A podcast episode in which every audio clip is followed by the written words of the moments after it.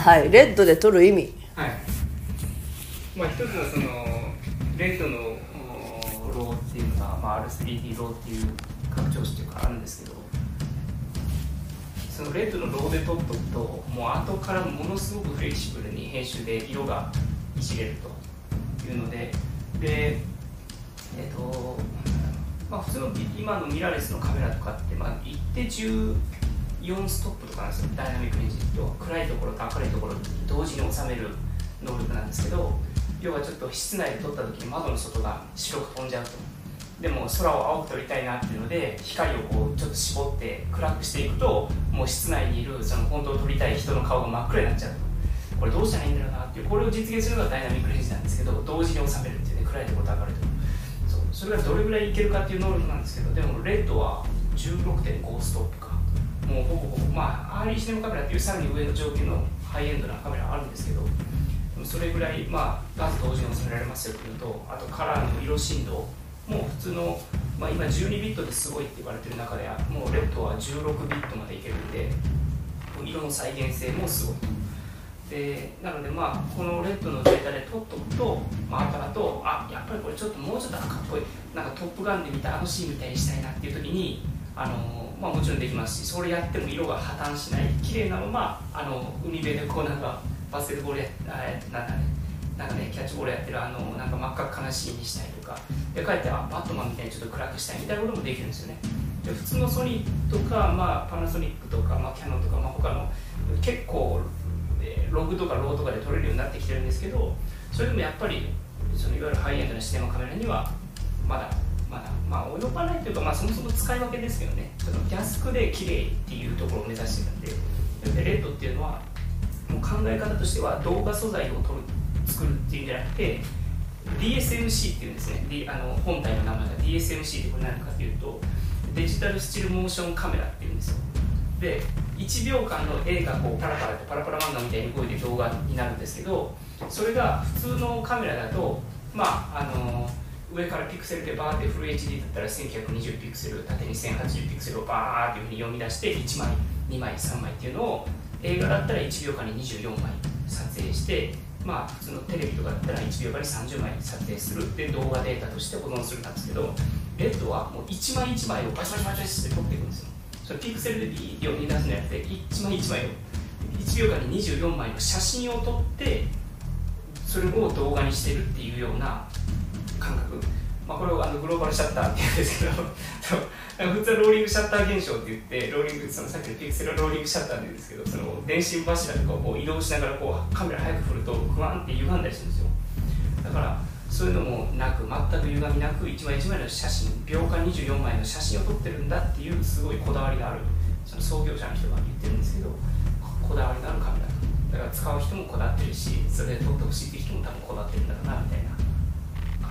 ね。はい、まあ、あとは現場でレッドが置いてあればテンションが上がるしその現場のテンションっていうのはおそらく動画の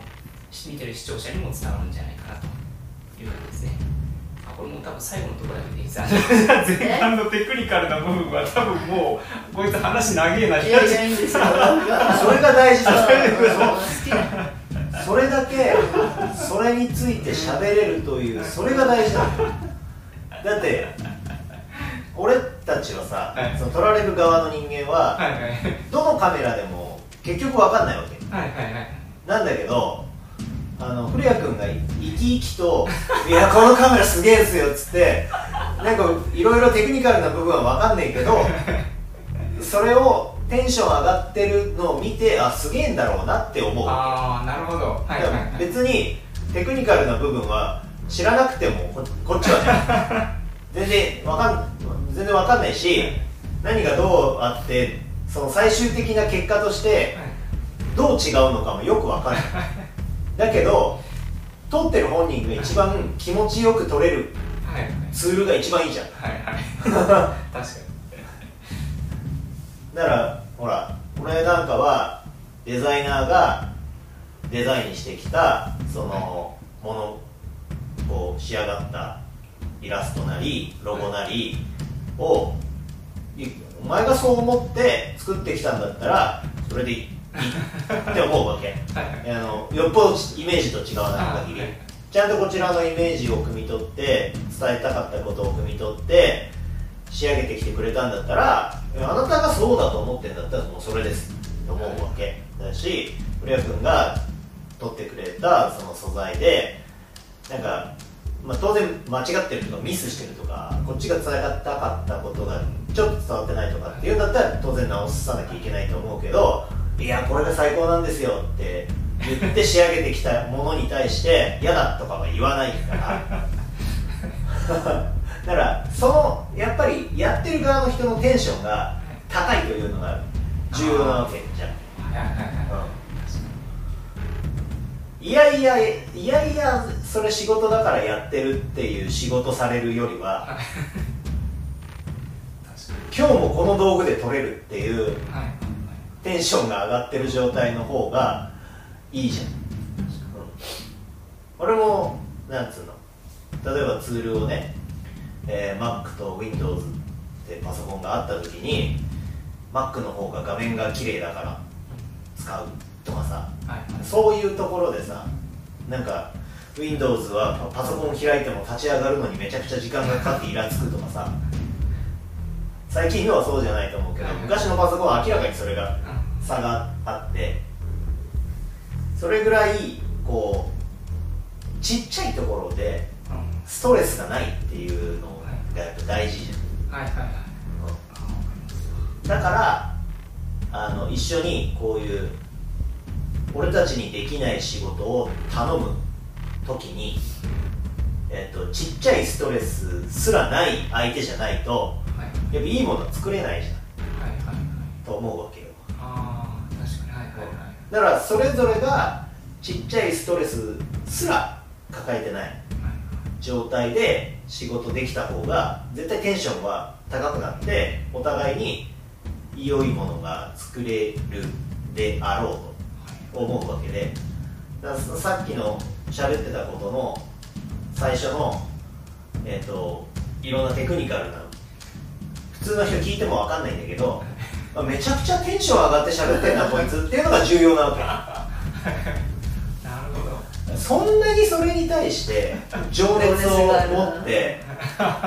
喋れるぐらい詳しいんだというのが大事なんであって、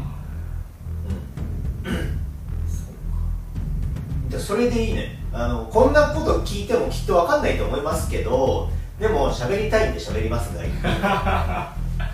なるほど確ら正直分かんないよ。そのそのカメラと A のカメラと B のカメラと C のカメラの差。かにはい仕上がった映像を見て黒が綺麗だなとかさ、はいはい。あそうん、ここの輪郭がこう綺麗に映ってるなとかさ、うん、バッグがぼやけてて顔がしっかり映っててあなんかいい感じみたいな。はいはい。見てる側の人はさそれぐらいしかわかんないじゃん。だけど本人がそのそれだけテンション高く喋れるぐらい好きなんだというのが伝わるのが大事で。はいはい。料理とかもそうじゃん。ああ確かにそうですね。テンション高く作ってる人の方がきっと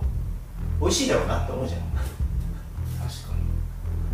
に。高級な板前寿司とかちゃんと食握ってる食に見えますもんね。簡単。にあああのまあね某回転寿司チェーンとかも全部見せないじゃないですか。くそバイトだとか言ってやってくる。ね。でも確かに食に見えた方があなんかえ魚の切るのになんでそんな角度でみたいなの多分こだわってるなっていうのが逆に見せた方がいいんですよね。多分ね。だからその美味しい寿司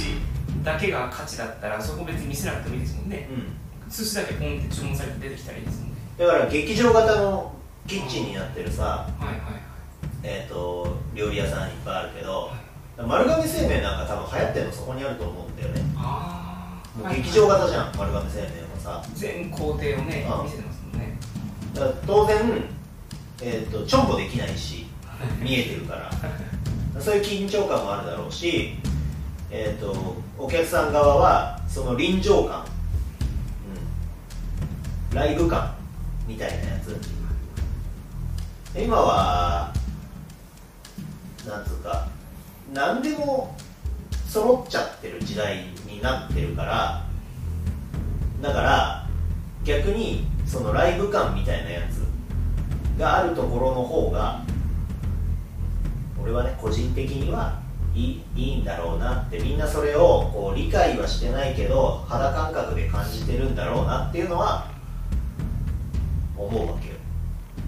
だから丸亀製麺がうどん業界でナンバーワンになってるっていうのはそういうところも関係あるんだろうなと思う。